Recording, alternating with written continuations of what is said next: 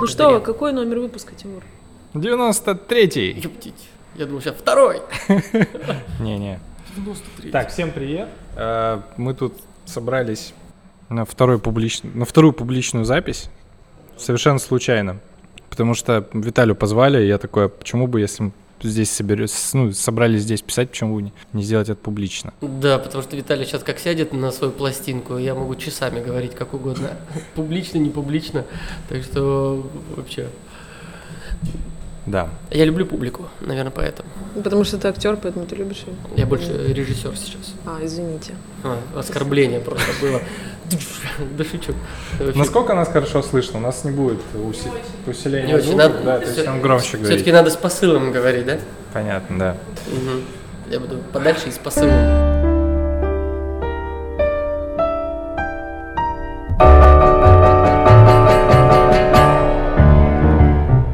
В гостях Виталий Федоров, а, актер, лауреат Золотой маски 2018 года, режиссер. Подготовился. А я почитал, да. Вот, ты, ты у нас был э, в рамках э, выступления Вернисаж. вер- Ах, вернисаж. вернисаж, с- да, с мастер-класса и перформанс. Да, перформанс, да. Мгм. Короче, про тело мы всегда любим говорить, но тут как бы не только про тело. Потому что ты задавал вопрос. Да Я вообще в шоке, потому что мне кажется, этот выпуск будет самым импровизационным из всех им- импровизационных, учитывая, что я раза четыре тебя спрашивал, Тимур, раскрой мне тему. А Ты такой, нет. Да нет темы никакой на самом деле. Ну, Ну, мне просто твой перформанс понравился. Не, ну, перформанс тоже понравился, само собой. Нет, э, мастер-класс. Э, Утверждение. Мастер-класс утверждения, где мы э, ходили и говорили разные эти, и принимали стороны, да? Да. Нам надо людям объяснить, что это за мастер-класс. Надо людям объяснить, потому что я тоже не видела мастер-класс, и А Вы я- что-то поздно пришли с Юрой, вы и перформанс не видели. Ну, мы пришли поесть, я тебе так скажу. Вау. искусство и мы, они ходят э, параллельно друг с Но мы в Арте будем скоро повторять перформанс в полной версии, так что можно туда будет прийти. На 10 часов? Ты говорил, это долго делается. Не-не-не, на- там полтора часа будет. А, окей. Вот. Ну, давай расскажем, что такое. Значит, смотрите, э, тренинг утверждения, это... Я могу материться? Конечно. Это, это спизженный э, тренинг. Э, В общем, есть такая супер крутая команда, Римини Протокол называется в Германии. Это театральные чуваки, которые э, еще и занимаются социологическими экспериментами и исследованиями. И они придумали такой тренинг, как диагностировать и маркировать общество, ну, на какой стадии там, ну, всего мы друг другу находимся, стадии любви, стадии нетерпимости, ну, вообще разные состояния, А, вот, и, значит, я этот тренинг у, у них скоммуниздил, вот, и он заключается в том, что люди, и, кстати, мне кто-то говорил, что в пионерских лагерях в детстве что-то подобное, да, нет, не знаю, там что-то такое было, поэтому он как бы перекликается с культурами не только немецких исследователей, но и наших пионерских, э, значит, будней в детстве.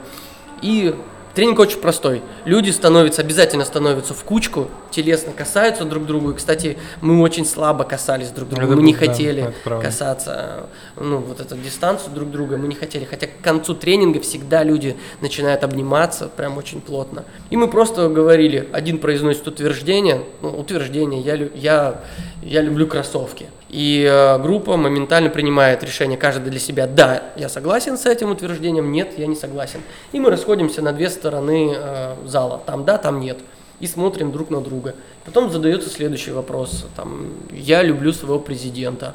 И раз, и люди расходятся. И вот на нашем тренинге один человек стоял. Да, я люблю президента. И там, я не знаю сколько, 18 людей стояло, нет, я не люблю. И они друг на друга смотрят. Обязательно условие этого тренинга, мы не болтаем, мы не захихикиваем, как бы мы не стебем.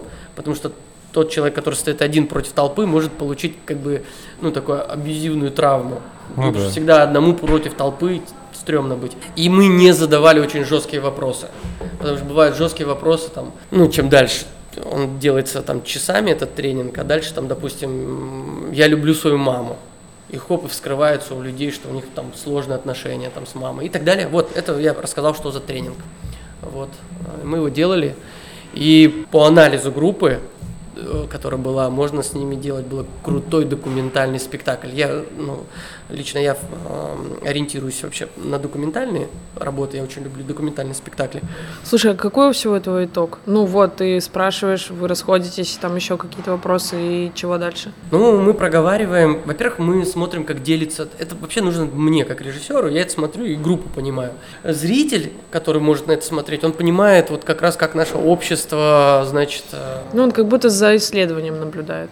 Ну да, это эксперимент такой над нами ну, который мы производим сами над собой, насколько мы нетерпимы друг другу, или какие-то острые темы мы можем проговорить в тренинге более так лайтово и принять ну, другого Ну, то есть человека. вы что-то там обсуждаете? Или... Потом всегда обсуждение, потому что некоторых триггерит очень мощно, их там выносят, они там плачут, там, ну, по-разному, колбасит. Но мы до такого вот здесь э, старались не доводить, потому что, ну, это все был экспресс-метод, как бы показать, вот, но лучше не доводить до этого. А когда я делаю спектакль, конечно, мы доходим эмоционально, мы раскачиваемся максимально. Ну, посмотреть просто у кого какие болевые точки, чтобы на них потом и делать спектакль. Чтобы каждый прорабатывал свою э, гематому. Я это называю гематомы. Ну, вы знаете, если вы ударились, и вы не залечили ранку, она потом на погоду болит там.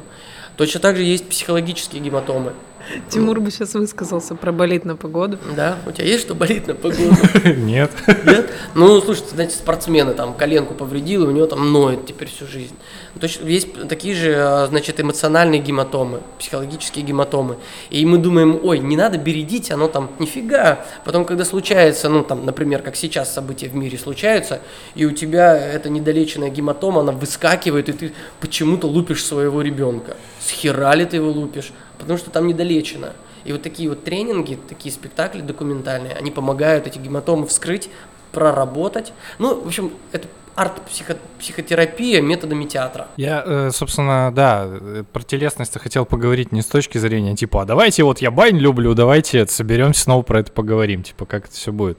Конечно, вот мы с Виталием начинали еще до записи говорить. Конечно, после 24 февраля много чего поменялось у кого. И в том числе, когда я там свои каналы всякие вел про э, когнитивное развитие, там про вот это все вот исследование мозга, естественно, у меня очень сильно поменялось э, того, о чем говорить, потому что стало понятно, что говорить о том, о чем я говорил раньше, уже как-то, ну, странно. И в этом же, как бы, мой выбор сейчас чувствовать себя не очень, намеренно. Потому что, ну, я продолжаю это делать, да, я продолжаю. Прошло там больше месяца, конечно, вот этот тупой шок как бы спал, но все равно ты такой, типа, хороший день сегодня, но, пожалуй, я снова выберу немножко чувствовать себя так себе. И тут мы с тобой расходимся в разные кучки. Ну, окей. Ну, как бы ничего такого, то есть это мой сознательный выбор, как гражданина, скажем так. А, к чему, э, как это все связать э, с телесной историей? А, буквально позавчера наткнулся на пост неизвестного мне человека, но который меня, собственно, как-то вот потряс, и я... Что-то какие-то у меня вот пазлы начали сходиться. Я его чуть-чуть зачитаю. Он вообще достаточно большой, я такой думал, зачитаю целиком, но я как бы выборочно его зачитаю. То, что мне кажется важным. И мы это как-то попробуем, может, обсудить, не знаю. А, автора зовут Денис Греков, не знаю, никому ничего не скажет, просто какой-то чувак. В современной России никто на государственном уровне не занимался коллективной травмой и реабилитацией ее проживанием. Но только не надо думать, что это лишь наследие совка. Этой травме много сотен лет, она в течение этого времени развивалась. Если вы будете в основном отделе Третьяковки, посмотрите на русские иконы разных столетий. Там этот момент получения массовой травмы становится чудесно очевиден. А, примерно во времена Ивана Грозного меняются иконы, они перестают быть живыми, как будто замирают и вымораживаются внутренне. Они становятся канонично холодными и отчужденными. Когда я воспринял это в первый раз, то у меня было ощущение, что Бог отвернулся от этой местности в тот момент. Но это ощущение ложное. Конечно, это не Бог отвернулся от них тогда, это с ними что-то произошло. Они отвернулись от Бога. И та церковь, и государство, и само общество, они потеряли волю к жизни и настоящую веру в этот мир, в его светлое устройство. Страдания и растворение в нем, как симптом жертвы, стали национальной сутью, кажется. Это был титанический разлом, как будто огромная континентальная плита сломалась где-то глубоко внутри. Именно по иконам это ощущается невероятно остро. Что конкретно так повлияло, даже не знаю. Может, смута, может, опричнина, массовое изуверство тех лет. Но, скорее всего, сразу все вместе. Явно тогда оформилась эта властная парадигма, согласно которой служением является не простая лояльность, но принесение в жертву собственной субъектности. Ради бога, государя, э, государя или государства. Именно это стало основным критерием оценки свой-чужой. Затем это, видимо, наложилось на исконную общинность. А, с тех пор эта коллективная травма развивалась и пришла к полной реализации уже в 20 веке. Товарищ Сталин совсем не просто так ассоциировал себя с Иваном Грозным. Между этими деспотиями есть глубинное родство. Сначала власть люмпинизированной и бессубъектной толпы, так едко описанная Зинаидой Гиппиус и многими другими, большевики с помощью террора уничтожали или сгоняли само индивидуальное сознание. И чем больше обособлена и человечна была человека-единица, тем больше она отторгалась. Ну, тот же философский пароход вспомнить. Его основной идеей как раз явилось полное уничтожение личности как независимой самостоятельной единицы. Тоталь, тоталитарный режим претендует сам стать личностью каждого. Поэтому любое индивидуальное сознание, независимая субъектность – его самый главный враг. А такие порядки характерны для любого тоталитарного режима. Переживший примерно в то же время концлагерь австрийский психолог Бруно Бетельгейм на собственном опыте сформулировал основные принципы ломки, э, ломки субъектности через травматизацию. Заставить человека заниматься бессмысленной работой, вести взаимоисключение исключающие правила, нарушения которых неизбежны, вести коллективную ответственность, заставить людей поверить в то, э, что от них ничего не зависит, зависит, э, заставить людей делать вид, что они ничего не видят и не слышат,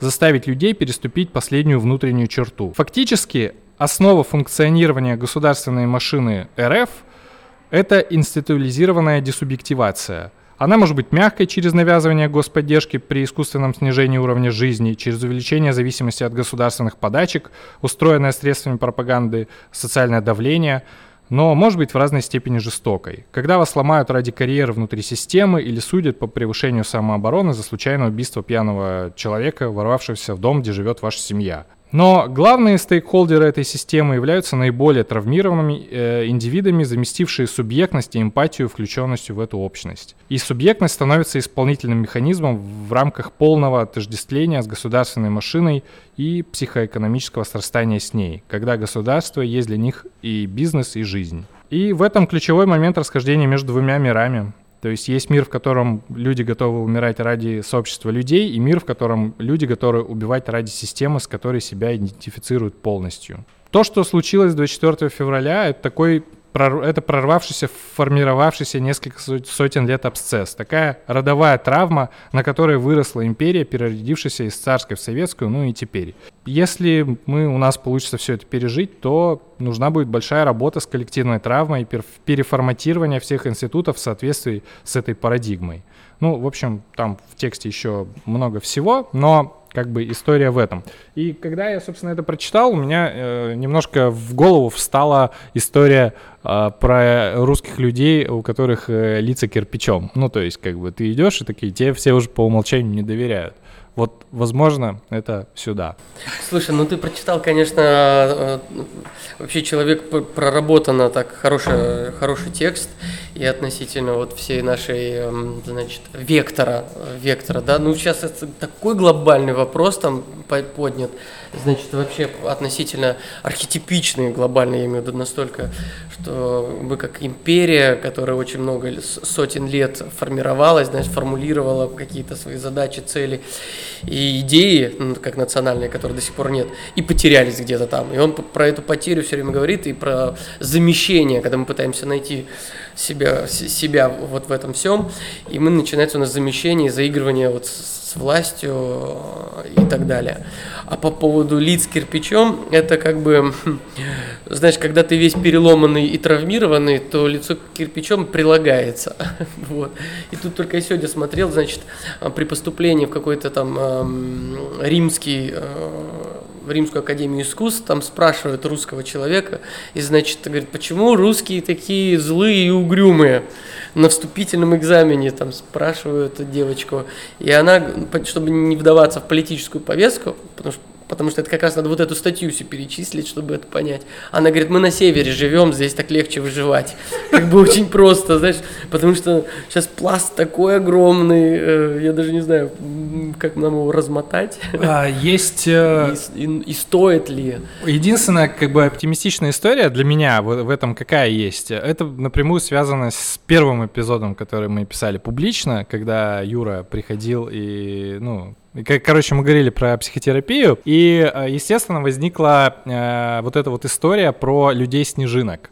Ну, типа, у людей более консервативных взглядов есть идея, что люди-снежинки, вы это сопливые, ничего не понимаете, жизни не видели, и вообще очень Инфантильно это называется. Ну, может быть. Ну, в основном это предъявляют людям снижение. Вот это, блин, я с этим, меня, если честно, вот в этот момент начинает триггерить, э, триггерить и всплывать. Ну, это нельзя не я, сказать я, и полыхает, потому что люди, которые не прорабатывают, которые не обращают внимания на то, что с ними происходит, они ведут себя более инфантильно, потому что у них проявляется какая-нибудь крайняя обида очень детская. Ну, типа... Ну, можно проследить, э, допустим, раньше такого не было. Ну, вот раньше не было э, в мировом, значит, опыте такого массового, эм, как сказать, камин да?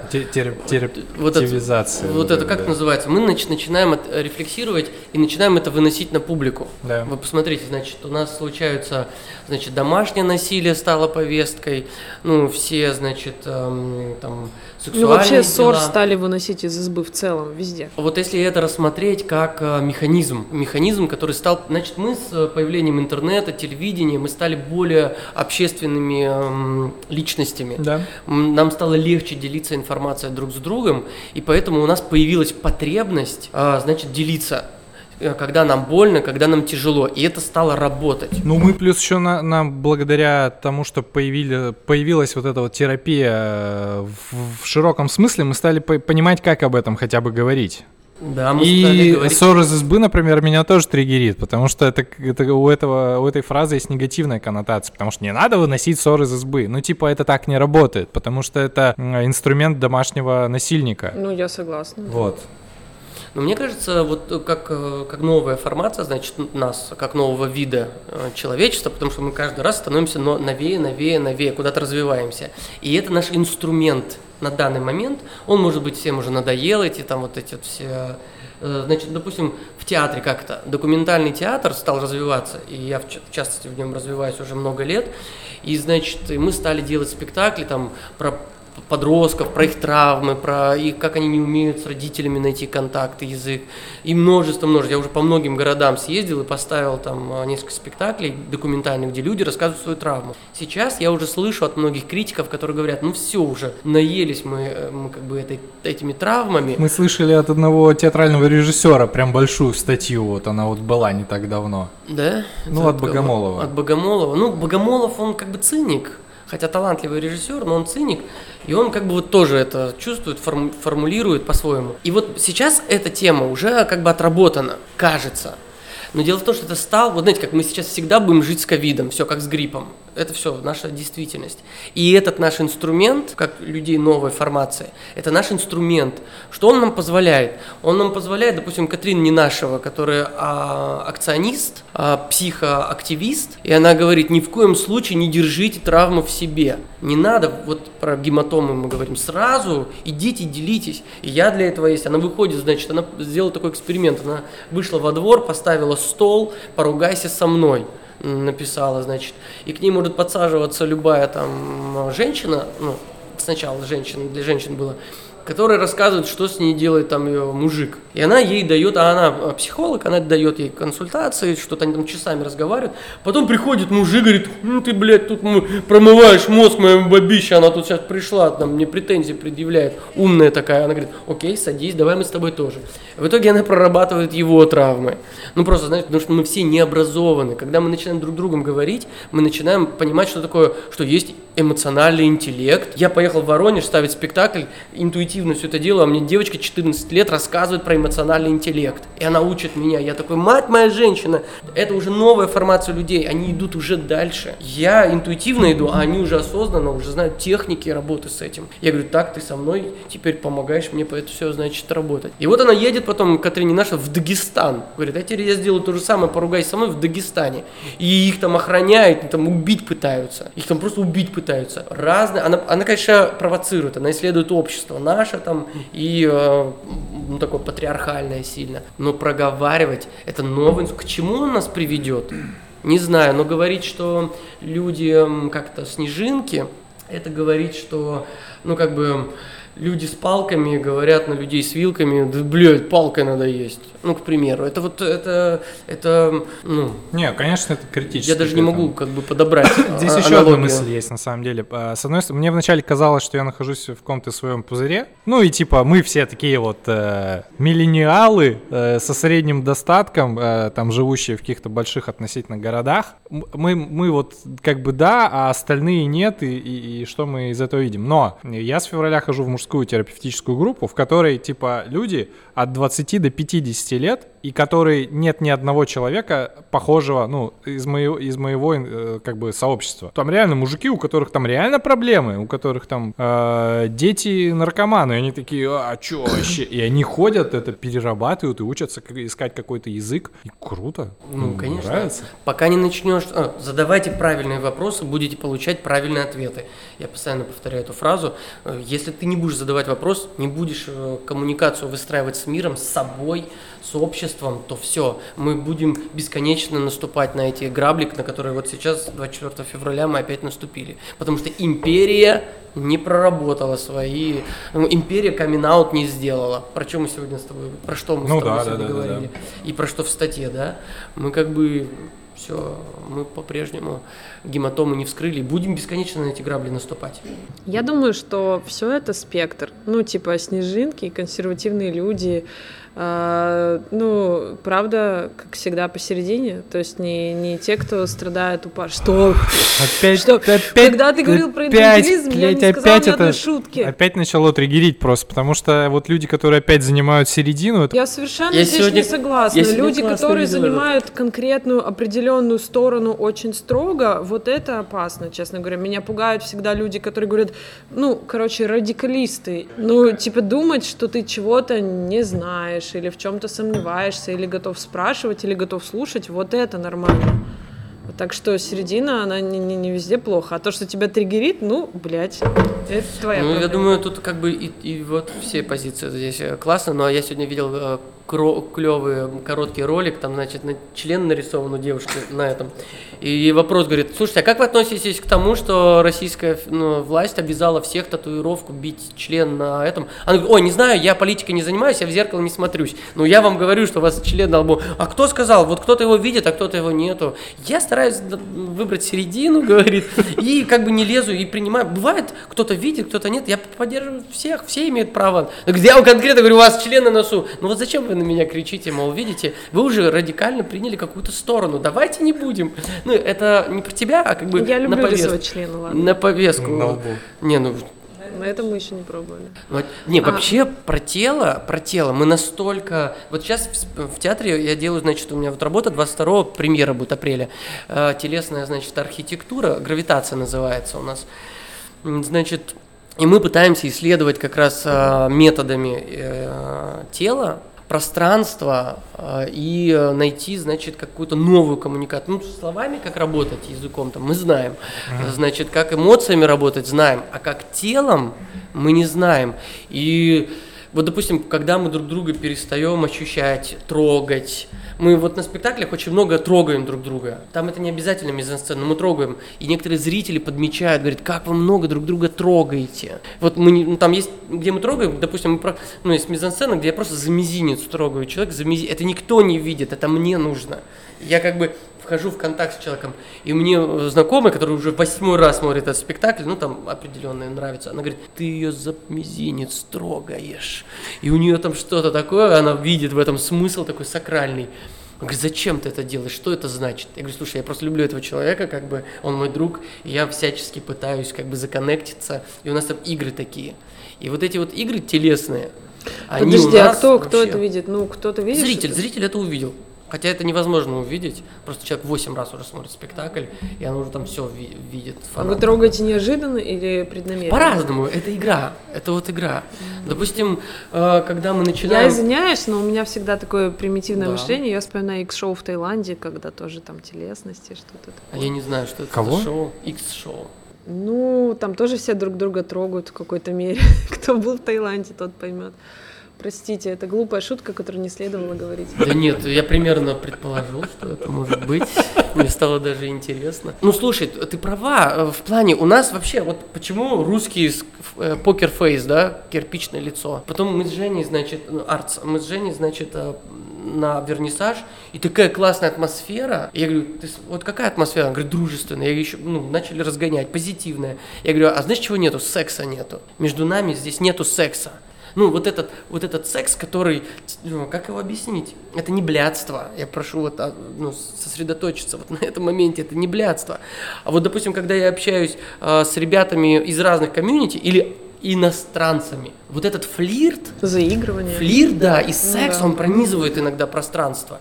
И люди трогают друг друга и входят в пространство друг друга. Ничего к этому не обязующее но оно прям есть. Это свобода какая-то. Ну, у нас, у нас расширенные, нету. как это, личные границы. У нас они намного дальше. Вот у меня, в общем, э, две страны, где я была и которые мне очень запомнились, это Испания и э, Япония. Они полностью противоположны. А в Испании у меня был просто дикий шок, когда была ситуация. Я в каком-то уличном магазинчике выбирала себе купальники, и продавец а, одного отдела, ну, они на все растянуты на одной, вдоль одной стены, а разговаривала с продавцом другого. Это, конечно, было очень громко, очень хрипло там, там. В процессе разговора она просто начала опираться рукой на меня, случайно подошедшего покупателя, ну, то есть она опирается мне до плечо, и другой рукой машет другой, ну, продавщица такая, и что-то ей говорит, смотрит на меня, кивает, она видит, что я как минимум не испанка, я ни черта не понимаю, но она смотрит на меня, как будто я эмоционально должна разделить ее беспокойство, и она кричит, громко машет, ну, Рассказывают, они общаются, да. А в Японии, наоборот, я не могла понять, э, в Юникло я выбирала себе, ну, кофту, смотрела в стопке, и там стояли две японки, они тоже смотрели кофты. Ну, я подхожу рядом, ну, на мой взгляд, не слишком близко, выбираю кофты. Они отходят, отходят и грустно стоят в стороне. Потом, ну, я подхожу опять к ним, они опять отходят и грустно стоят в стороне. И потом, по-моему, Юра мне сказал, типа, Полин, у них личное пространство уже, они не могут ничего взять, потому что ты стоишь рядом. Ну, я просто подошла и вытащила кофточку. Я думаю, вот им с испанцами было бы тяжело совсем. Ну, да. Ну, и у нас тоже что-то с личным пространством. Прикольный опыт. Да мы даже это пространство, мы тоже иногда становимся японцами или испанцами, а зависит от той... Э, а, кстати, да, русские могут быть и такими, и сякими. Да. Потому что когда ты едешь там в общественном транспорте, и рядом человек, у которого вчера была очень бурная вечерина, и ты такой, сжимаешься и говоришь, только не входи в мое пространство. У меня был такой опыт в детстве, когда я на себе ощутил всю прелесть. Да, и перегар, и все остальное. Увидел, чем он завтракал, и обедал, и ужинал. Ой. Поэтому у нас, наверное, у нас это просто автоматически случается, что надо оп, сжаться. Ну, к примеру. У нас э, еще я заметил, знаешь, какая история есть? Это вот когда ты в домофон звонишь, угу. человеку вообще плевать на самом деле, слесарь ты, не слесарь, куда ты пришел, никуда пришел, он просто как бы э, открывает тебе, чтобы ты от него отстал. И вот мне кажется, у нас э, много так такого происходит. Ну, типа, чтобы ты вот делайте, что хотите. К автобусу тоже еще одна история, когда заходит пьян такой чувак и такой говорит, э, включает колонку и такой, если никто не против, да, я да. буду слушать. И все такие молчат, он такой, вот с вашего молчаливого согласия это и происходит. Классный акционизм был вообще, да. это акционизм. Вот это сейчас э, хэппининг называется на языке, значит, э, искусства, это хэппининг, который он сделал, и акционизм в одном лице. Мы однажды, мы зашли однажды в автобус с другом, он друг Виталька, он уехал, и, значит, а мы любим горланить песни, и мы там разучились с ним, он там басовая, я там тенор, и мы зашли и говорим, итак, значит, не помню, какой маршрут, 25 что ли, какой-то, не знаю, куда-то мы ехали. И мы, значит, здравствуйте, это радио 25 маршрута, мы начинаем наше, значит, э, радиовещание, и сейчас мы споем вам итальянскую песню «Стам я те». И начинаем «Стам я тен, стам я сын». И раз мы видим, люди как бы на нас, ну, мы тут же контролируем, насколько это все реально, вроде не бьют, мы продолжаем, а поем мы хорошо. Я знаю, что мы как бы со спектакля репертуарчик стянули, поем, и нам даже похлопали, когда мы закончили. Мы продолжаем. Итак, друзья, а сейчас посмотрите там в окошко, это такое здание, что-то мы про пол остановки это и рассказали. Поем следующую песню, выйду ночью в поле с конем, и мы ее еще лучше поем. Короче, мы едем так пару остановок, поем там уже третью, четвертую пятую песню, все круто. И тут раз люди выходят, мы с кем-то прощаемся, и заходит какой-то мужик, явно не снежинка. Прям вообще. Он заходит и такой, мы начинаем петь, потому что мы, он говорит, хули вы тут, блядь, э, что это такое, успокойтесь. Мы такие, окей. Нам позвонил радиослушатель и сказал, что ему не нравится наше вещание, поэтому мы прекращаем ну, наш радиоэфир. Спасибо, что были с нами. И тут народ такой, не-не, продолжайте. И мы смотрим на этого мужика, ну, типа, и что скажешь, как бы. И люди, нет-нет, продолжайте, вас хорошо. Нам позвонили другие радио, значит, э, слушатели, мы продолжаем наш эфир. И этот мужик брутальный, здоровый, который, по-моему, всегда вечеринки отмечает своей вот этой с водочкой. Он закатался и ничего больше не сказал. И как бы посматривал на всех, и мы ехали еще там, до, а, до, не знаю, до Энергомаша, мы ехали все Ленина, мы пели песню уже по второму кругу, и знаешь, как бы мы выходили, нам все хлопали, а мужик косился на всех. Одного хотя бы мы там, знаешь, приструнили. Ну, поэтому, ну, хз, короче, к чему я это говорю. Да классная байка. Ну, да, вот такая история была. Это про то, что мы можем быть японцами и испанцами сразу в одном. Ну, это неожиданно, да, потому что я обычно когда в таких ситуациях участвую, я вижу, что люди типа такие отмораживаются. Типа такой, ничего не происходит, я просто сижу, смотрю в окно. Ну, слушай, да, вот э, ты же начал типа про акционизм этот с вашего молчаливого. Мы постоянно будем скатываться на эту повестку. А это нормально. Потому что, да. Я не понимаю, почему мы назвали эту тему телесностью. А это не тем телесность, просто я был в восторге. Я от, морально э... готовилась к другому. Ну ты, я же тебе сказал, вообще ни к чему не готовься, да. Я все равно такая... готовилась. Нет, мы сейчас можем вырулить вообще, ну, тут, конечно, телес... Вообще я не специалист. А, вот я перформанс свой показывал, мне подошел человек и сказал, ты йогой занимаешься. Я в, те... я в театре самый э, деревянный человек. У меня двойной перелом позвоночника. Я как бы вообще Пиноккио. не... Я вообще деревяшка, честно. Я спектакль этот начал делать специально, чтобы телесность, ну, как бы прокачать. Потому что я вообще ничего не умею. Но когда ты начинаешь работать в своем диапазоне, ты все время проверяешь. И мне говорят, ты йогой занимаешься, ты так классно эту асану делаешь. Я говорю, какую? Что такое асана? Я вообще как бы даже йогу только, ну, не вообще, про другое. И поэтому, ну, телесность, это может быть все, что угодно в вашем, ну, ну конечно. в вашем исследовании, в, в моем исследовании. Ты как вот на ноже так у тебя получалось стоять, чтобы вот основная точка нож был? Я на этом моменте мне совсем плохо Слушай, стало. я не знаю. Вот дело в том, что этот перформанс, он же, это же импровизация была. И mm-hmm. с ножами в Арте было совсем по-другому. А здесь я просто понял, что я не могу войти в историю. А, кстати, вон каблук до сих пор висит. Сделай, сделай небольшой э, рассказ, потому что про перформанс. Не все были. Да. Значит, аксосоматические связи, там 12 эпизодов. Аксосоматические Что связи. это? А, аксоны. Ладно. Есть, в общем, синап... Э, значит, смотри, нейронные связи. Как устроены нейроны? Это такие сгустки, и там такие отростки аксоны, вот, э, они по-разному называются еще. В общем, э, аксосоматические связи – это вот эти вот все сеть, облачный атлас этих аксонов, которые соединяются по какой-то непонятной мне вообще схеме, но они соединяются. Я предположил, что искусство, творчество – это процесс, технический процесс а, доращивания новых аксосоматических связей. Слушай, не заморачивайся. Вот, э, неважно, это перформанс надо называть странно, это привлекает людей. Вот. И чё? Ну, и был перформанс. Он так, назыв... он так назывался. запутал, он ничего не сказал. Там было множество предметов. И один из предметов это ножи. ножи. А эта мизансцена родилась, потому что были картины Лёшки, И я думаю, как войти в историю? Я начал, ну, я всегда закрываю глаза, чувствую атмосферу и начинаю как бы свое исследование себя в пространстве.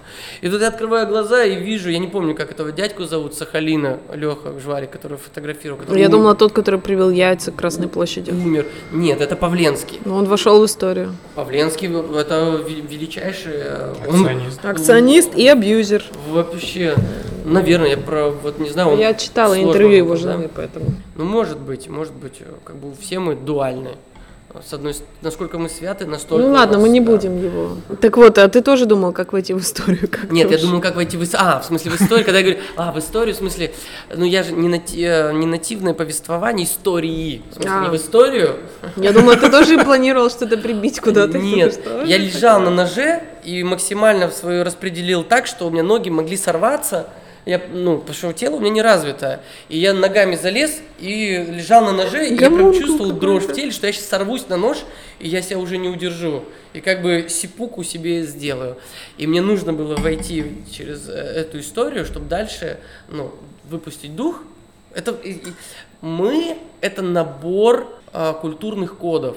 Ну вот что-то я знаю про Японию, когда-то я там бусиду увлекался, что-то я еще знаю. И когда ты делаешь перформанс, ты э, обращен взором вовнутрь, и у тебя всплывают какие-то идеи, какие-то метафоры, и ты начинаешь идти за этой метафорой. И был нож, было пузо, и я на нем лежал. И, и была опасность, что сейчас я вскрою. И, и, и это мне позволило войти в состояние, ну, эмоциональное состояние или какое, когда дальше история родилась, в которую я хотел войти. Вот и все. И это может непонятно быть никому, но мне это понятно. Потому что перформанс это не про других, это про себя. Ты исследуешь себя. Вот. А, и это было телесно. Это было про тело, это было про эксперимент, это было про суицидальность какую-то. Поэтому я вообще за методы творческого подхода к жизни. И я утверждаю, всегда утверждал, это мой баян, это моя пластинка, на которой я всегда сворачиваюсь, что нету нетворческих людей, нету нетворческих профессий, нету. И даже водитель маршрутки каждый день встречается с с творчеством в себе, когда он э, либо он разменивает.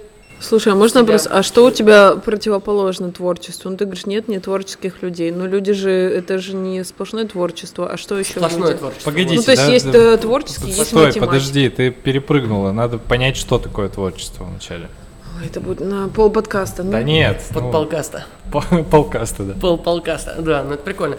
Ну вот, вот я про это говорю, что творчество, повседневное твор, творчество, это вот я пять лет занимался театром осознанности. И там я для себя, значит, осознал, что творчество это все, вообще вся жизнедеятельность человека осознанная, это творчество.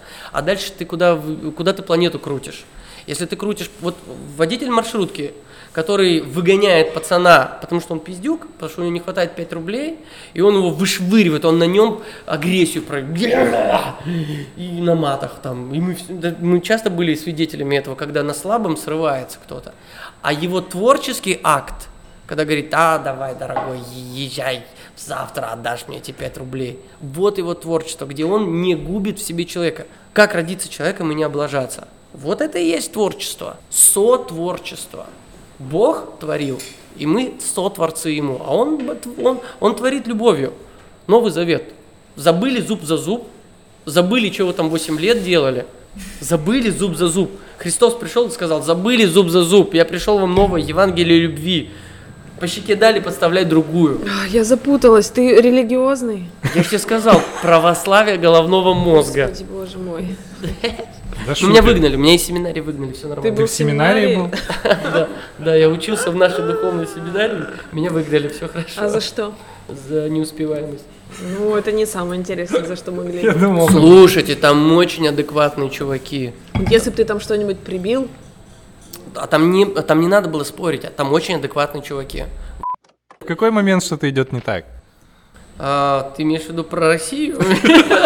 Ты, ты, а, круг, а насколько мы масштабные? Да нет, я, собственно, на самом деле, опять же, возвращаясь к этой теме, когда все такие по отдельности классные и понимают, и осознают, а потом начинается вот этот переход, ну ты же понимаешь, типа, блядь, нет, не понимаю. Слушай, ну мне же семью надо кормить, потому что это моя дилемма. Ну, я, у меня написано интроверт, а я экстраверт, и я очень активный, но я максимально это сдерживаю в себе. И, во-первых, я не хочу превращаться в животное, Потому что, ну, вот я проделал определенный путь, и мне Бог говорит про любовь, а я к животным меня сейчас возвращает. Но я хочу бороться с этим всем. Я выбираю путь. И эта модель не для всех. Это я сейчас сказал, это моя психофизика так работает. Вот. Это не значит, что все должны так быть. Каждый в меру своего. Вот кто-то человека в себе не погубит, и он уже большой молодец. Ты теперь можешь соперника убрать. Ты можешь по карьерной лестнице подняться. Если ты этого не сделаешь, да ты уже герой ты уже сохранил в себе человека. Поэтому вот про твое коллективное, я думаю, что вот, вот оно. Я не знаю, мне близка позиция человека, который э, как бы поддерживает связи со всеми. Вот ты сказал, что у тебя два разных друга. Блядь, Тимур, ты заебал смеяться. Я с тобой, я 10 шуток за всю эту запись пропустила, которые хотела я, сказать. Я буду сидеть на двух стульях, как бы, и выбирать средний путь. Нет, это уважение людей в принципе. Это и есть, блядь, любовь. Потому что люди в течение своей жизни меняют свою позицию. Если они сейчас на одной стороне, могут, они могут потом перейти на другую сторону. Не хочу и не, не, не ну, буду ненавидеть людей, надеюсь, так и будет. И, и вот. Ты меня сбил. Что ну, ты говорил, что ты все-таки стараешься а, не воевать. Вот, люди, да. которые если ты не воюешь с людьми э, с очень разнящейся с тобой позицией, это значит, что ты с ними разговариваешь. Если ты с ними разговариваешь, значит, они воспринимают тебя.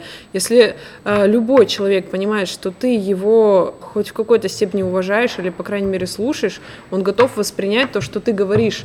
Все-таки люди в большинстве своем это не стена, хотя многие пытаются такими казаться. И ты можешь до них что-то донести. А если ты скажешь, ты мурло, ты идиот, ты предатель, ты урод, человек тебя точно слушать не будет, и от этого только будет еще хуже. Не, это само собой, я с этим не спорю. Вот и все. Ну да, и да, и нет. В плане, знаешь как, если ты чувствуешь... И да, и нет, и нет. И да, и нет, и нет, и да.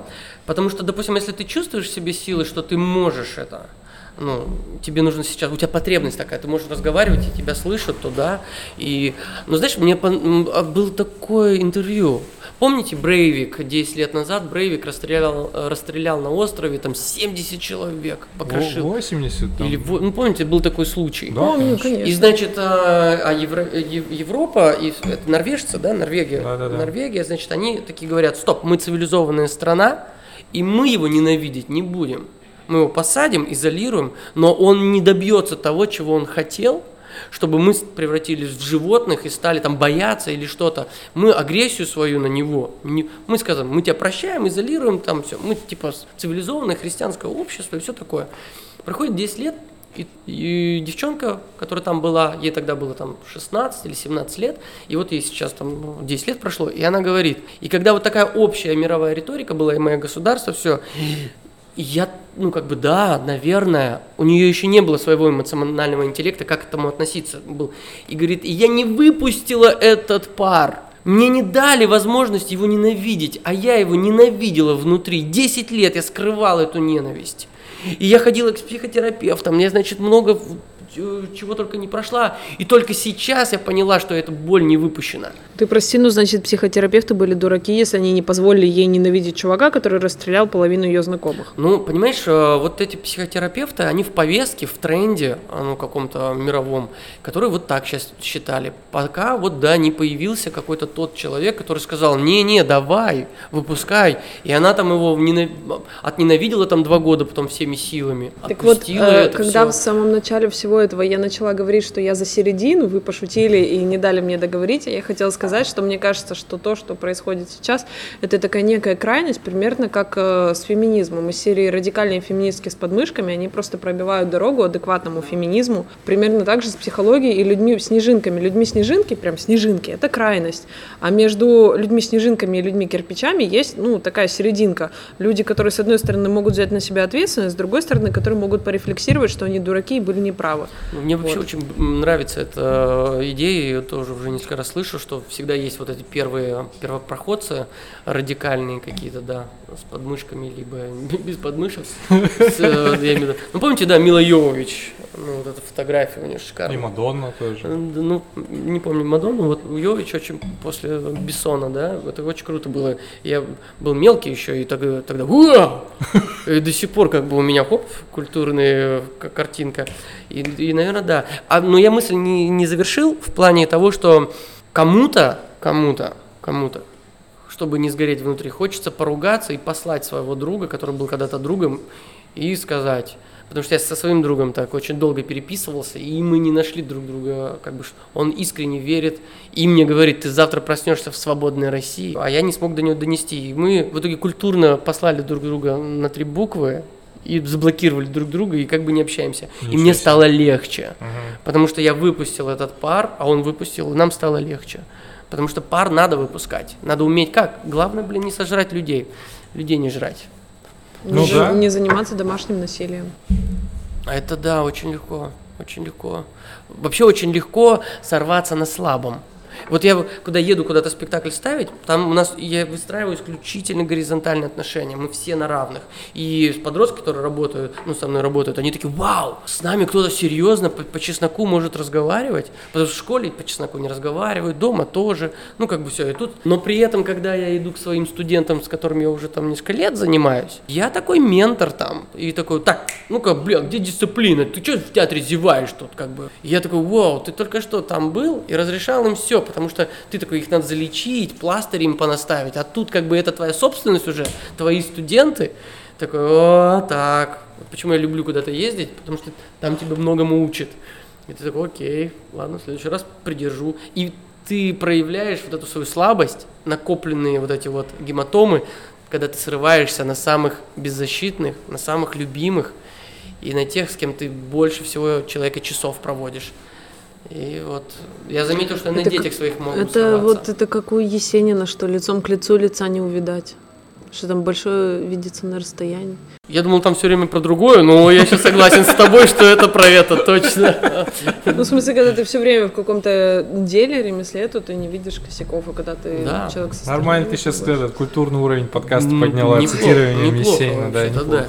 Я сейчас даже выпрямиться Вообще э, театр, он исследует человека. Театр накопил огромное количество... Э, да заходите, да заходите. Вот, он, театр накопил огромное количество опыта, а, ну, драматургия, литература мировая, она как бы, ее, с ней работает театр. И там очень много знаний, опыта. И театр еще работает со всеми техниками э, личностного значит, развития, роста. Ну, всякие психологические тренинги и все, все, всего. И театр, он постоянно исследует человека на всех уровнях. И мне очень интересно наблюдать, как человек развивается. Homo, homo там erectus, да, человек прямоходящий, homo sapiens, человек мыслящий, homo sapiens sapiens, человек мудрый. А сейчас homo complexus, человек сомневающийся.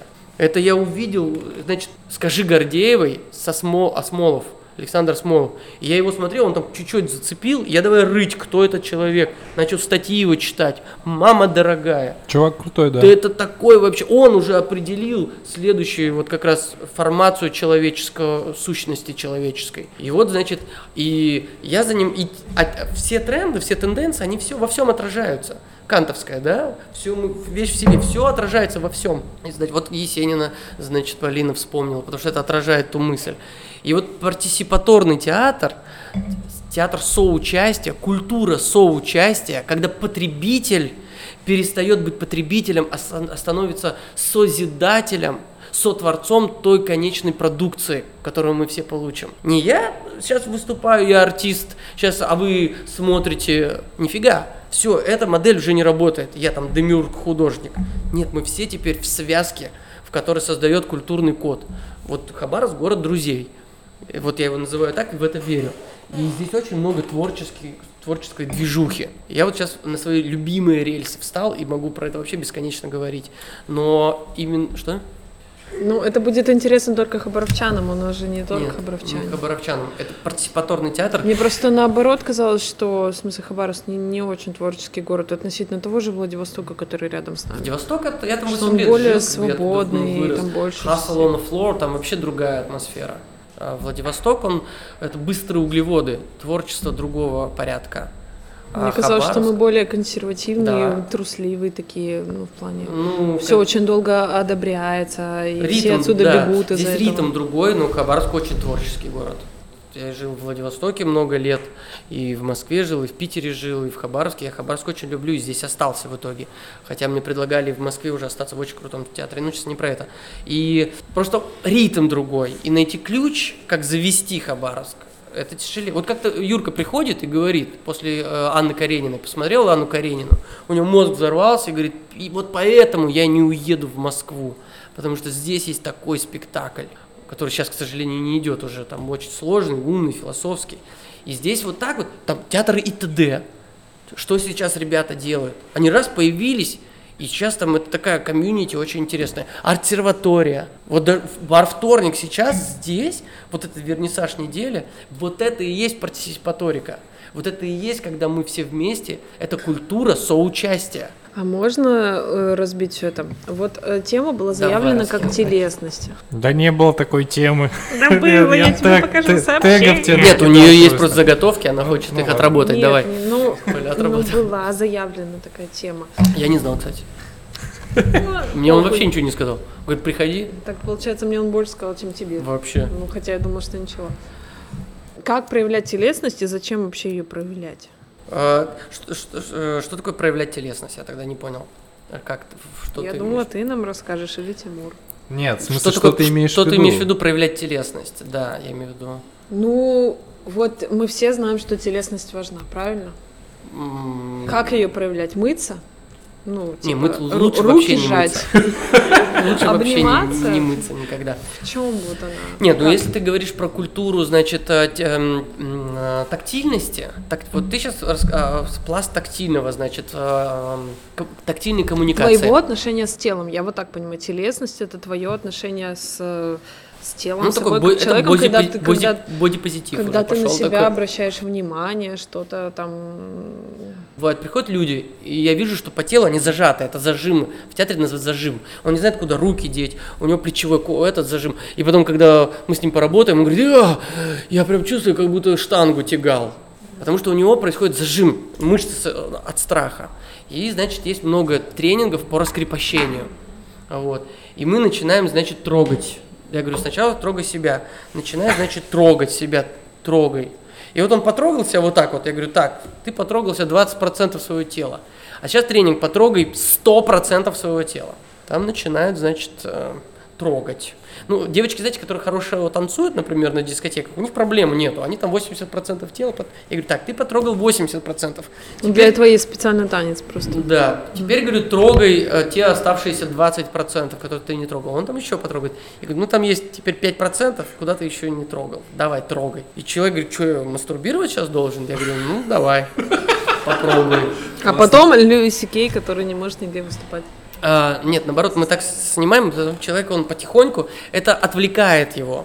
И он, когда себя потрогал за гениталии при другом человеке на сцене, он потом, когда рассказывает свою историю, он уже меньше зажимается. Он говорит, я себе за письку трогал, что мне сейчас стесняться говорить?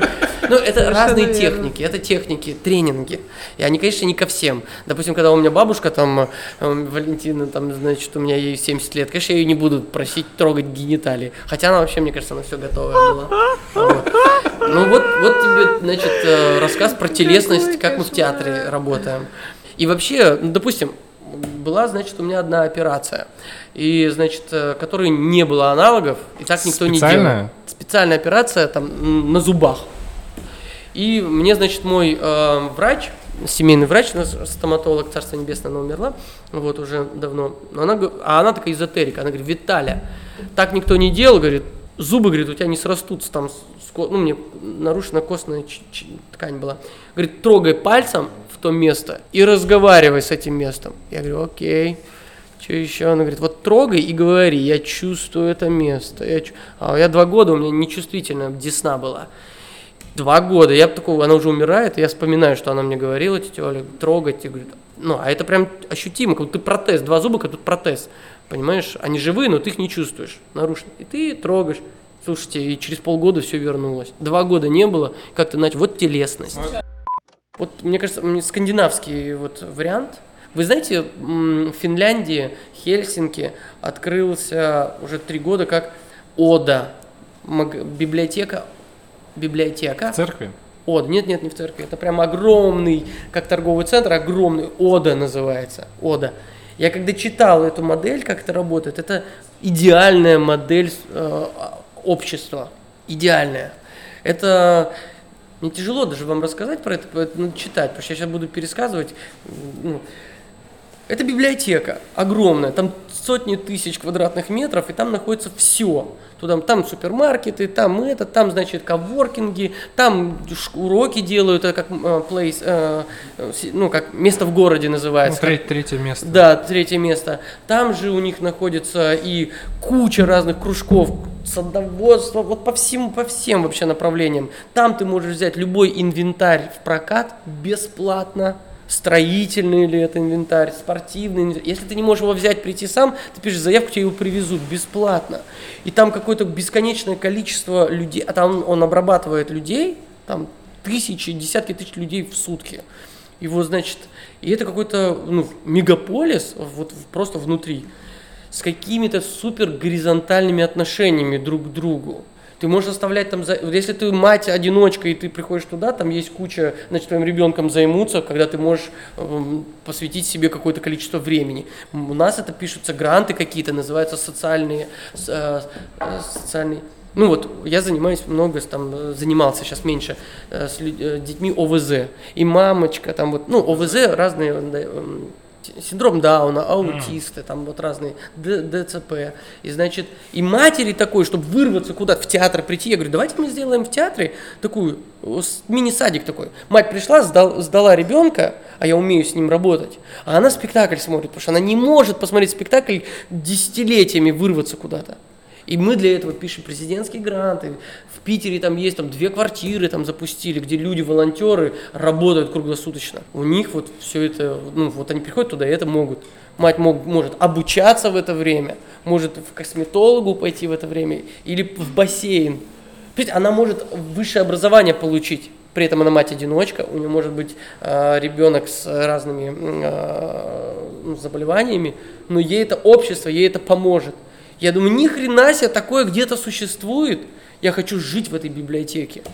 Я не хочу жить в Финляндии, я хочу в библиотеке это жить. Я хочу, чтобы общество было устроено вот так. Поэтому я вот последние несколько лет занимаюсь горизонтальным театром, горизонтальным обществом. Сейчас я придумал фестиваль, который краудфандинговый фестиваль искусств э, Хабаровск город друзей, где я буду просить всех вас э, расшаривать это. Это будет за донаты фестиваль будет только э, краудфандинговая платформа. Вот сколько мы соберем денег, такой фестиваль и будет. Я не к правительству иду, не к министерству, не к олигархам, а к нам. У тебя есть 100 рублей, кидай вот. И этот фестиваль будет. И даже если мы соберем тысячу рублей, мы сделаем фестиваль на тысячу рублей. Потому, э, потому что мне хочется показать, друзья, нам нужен фестиваль на тысячу рублей. Серьезно, нам культура нужна на тысячу рублей. Окей, делаем на тысячу рублей. Фестиваль искусств не театральный, а искусств. Там и телесная будет практика, и музыка, и живопись, и архитектура, и театр – Потом я, потом я приезжаю во Владивосток и говорю, ну что, сделаем фестиваль искусств в Хабаровску на тысячу рублей надо, а вам на сколько? Ну, это как бы маркетинг ход, сталкивание. Потом я, я хочу сделать по всем городам, крупным городам нашей страны и посмотреть, как маркер, как, ну, в смысле, как, как лакмусовая бумага, насколько нам нужна культура. Вот ракеты мы строить, нам это очень надо, это понятно. А культура нам насколько нужна? Я хочу запустить механизм. Не, ну идея хорошая, но для этого нужно, чтобы были равные условия, чтобы ты был везде равно известен, равно популярен. И... Ну, я везде использую одинаковый механизм. Ну, сейчас вот следующий пост, который выйдет, я попрошу всех людей составить список э, людей, которых э, ну, делают движ какой-то, движ. Вот вы делаете движ, и вот, вот Женя там, да, обсерватория делает движ, там кто еще, там бусы делают движ, красные бусы делают движ, бар вторник делает движ. Я вот вас просто еще не всех знаю, как бы, я знаю, да, делает движ, там, там, я не знаю, там, ну, Мишка мосты строит, понимаете? Ну, а по, по мостам-то движ нормальный. Ну, понимаете, каждый как, какой-то делает движ. Девчонки там лупят, у каждого есть ауди, ну, вот эта аудитория. Понимаете, что такое партисипаторика? А, мы привыкли, что все есть, горизон, э, есть вертикаль. Есть там бог, есть президент, есть там начальник, и дальше иерархии пошли.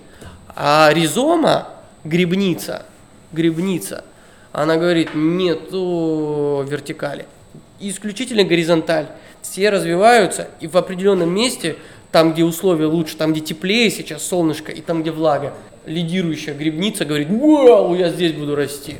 И, и все ресурсы такие, о, ништяк, давайте туда накидаем донатов. Потом в другом месте, там замерзло, тут вау, это ризома, это э, форма живого организма.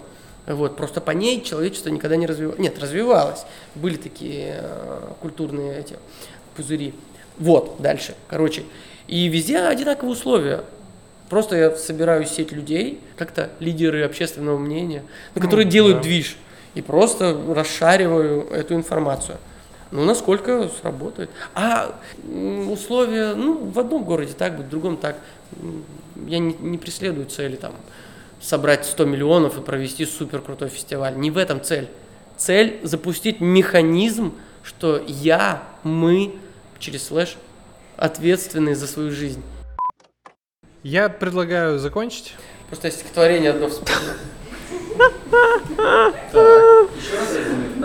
Нет, вот как раз... Ну, Из твоего твиттера. Давай, давай, завершай им. Да, оно недавно у меня было. Мне почему-то хочется его прочитать. Э, я его два раза читал, всего лишь я его плохо знаю. Как говорят, ру- Поэтому не будем. Да подожди, русская культура что говорит? Мы не лекарство, мы боль. Слушай, ну я вообще тоже думаю, что нужно идти на территорию боли всегда. Потому что только так можно... Ну, не, не будем стихотворение читать. Надо идти на территорию боли, потому что только когда ты не пролистываешь там эм, ребенка, болеющего раком, а читаешь его историю, скидываешь 100 рублей, только когда ты пытаешься влезть в шкуру другого человека, ты понимаешь, что такое милосердие, сопереживание, и это и есть формация нового человечества. Да, вот есть же еще вот э, чья вот эта теория про гнев, торг, принятие, вот э, это одна классификация. Есть еще классификация невроза по Перлзу, которая тоже состоит из нескольких э, этапов. Не помню, там столкновение, фобия, Короче, все заканчивается в четвертый этап это имплозия, это внутренний взрыв, когда ты понимаешь, что все-таки за что ты пытался опираться, за какие маски ты хотел хвататься, это как бы, ну, так не будет. И после этого начинается эксплозия, когда ты, короче, вот, вот это все у тебя внаружу. Но есть такая вероятность, что если вот в процессе а, обнаружения себя вот в этой невысомости, человек может вернуться назад и, и снова либо пройти этот путь, либо остаться где-то там. Вот, но все через, да, через боль. И через обосраться вот, вот это. Я говорю, надо Спасибо большое. Замечательный итог. Слишком сильный ветер дует, нам не стоит ехать на восток. Мы все здесь разбираемся глубоко по теме Перемещений во времени Перепрыгиваем камни грусти В ушах пульсирует вечный пульс заново Перед битым голосует здесь собери План этого лабиринта. Направо парами за руки становитесь Ведь не вертись Я сказала парами становитесь Направо парами за руки становитесь Глеб, остановись, мы не можем Тебе одного ждать вечно Мы не будем доверять императивам Это тюти с тряпкой Мы играем немецкие прятки Старый ниндзя нас укроет одеялом Скоро будет тихий врач Панадол мой стол На середину океана заплывает. Мы летим над этой кашей вместе одновременно. Подпрыгнули и взлетели Алертивно палят наши планы. Мой сон Мы не запомним имена, как тебя зовут? Мой последний друг Рафаэль с кинжалами. Ты показал мне, как нарисовать лесу? Наш клад в лесу Зарыт за синими кустами. Снова встретились, о чем нам разговаривать? Давай-ка один я это все домой не унесу. Направо парами за руки становитесь. Ведь не вертись. Я сказала парами становитесь. Направо парами за руки становитесь. Глеб, остановись, мы не можем. Тебе одного ждать вечно